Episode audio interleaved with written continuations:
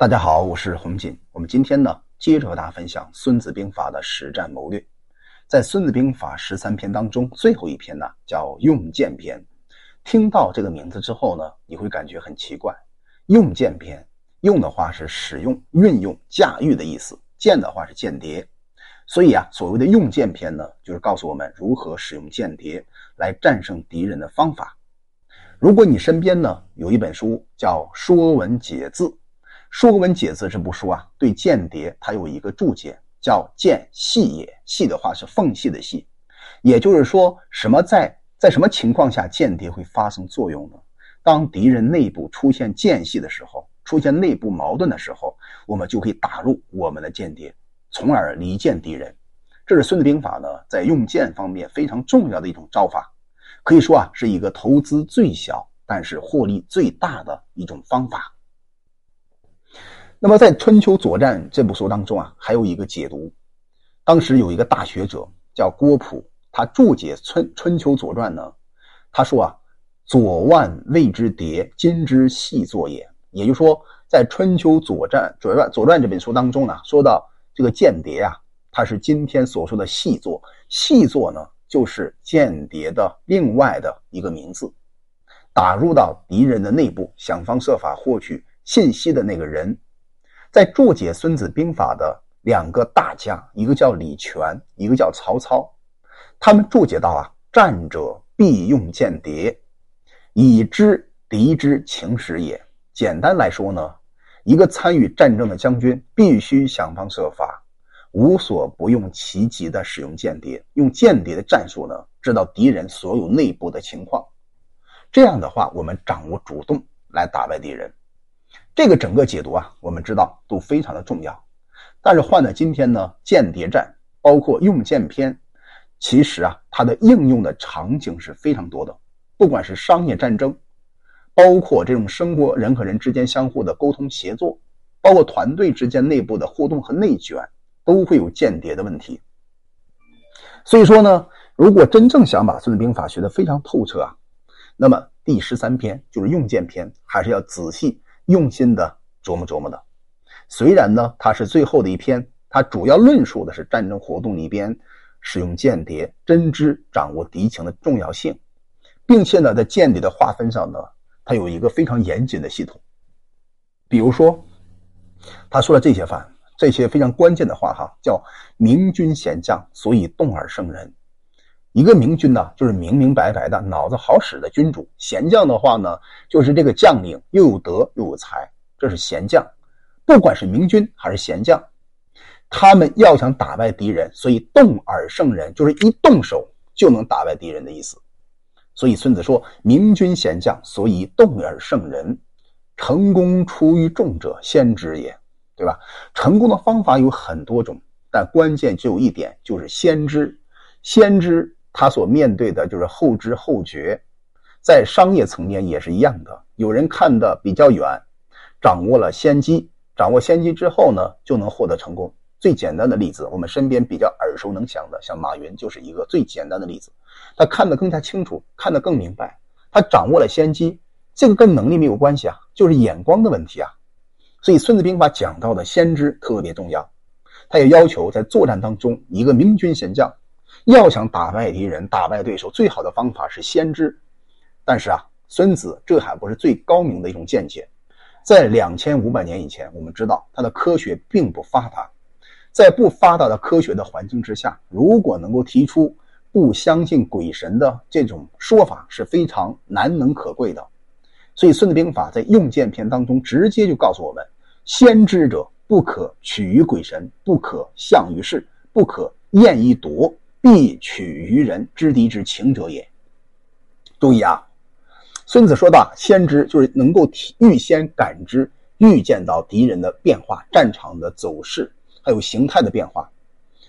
要有三不可：第一不可呢，不可以啊到处求鬼求神，用这种迷信的方法来获得成功的概率。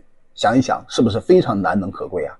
你要知道。在那个时代，科学并不发达，可是孙子呢，他是非常客观的、唯物的，以这种观点来立论，是非常值得我们啊，这个感觉很惊讶的一个人一个一个人。不可象于事，象于事是什么意思呀？象于事呢，就是类比的方法去推演敌情。象的话呢是类，就类似于某一种情况下敌人会发生怎么样的一种状态，这是类比。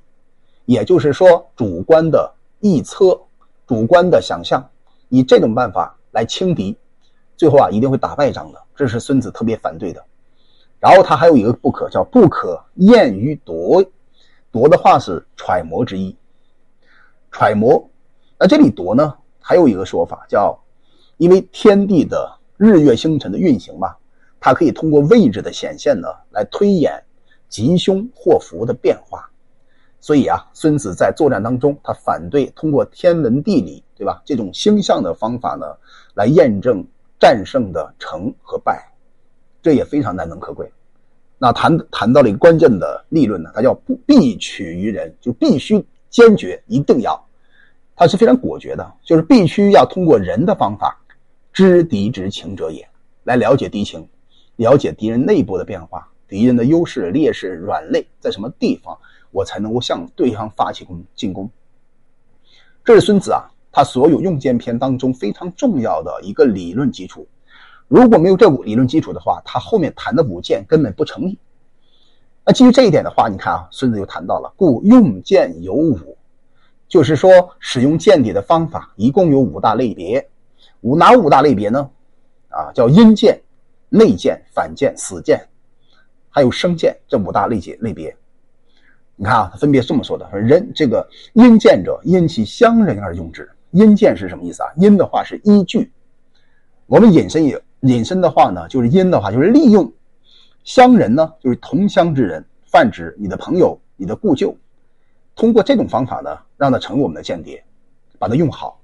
最简单的例子就是在赤壁之战的时候，那么曹操呢想方设法通过蒋干去说服周瑜，因为曹操感觉周这个蒋干和周瑜的关系还是比较好的，他就属于那种所谓因乡人而用剑的一个类别。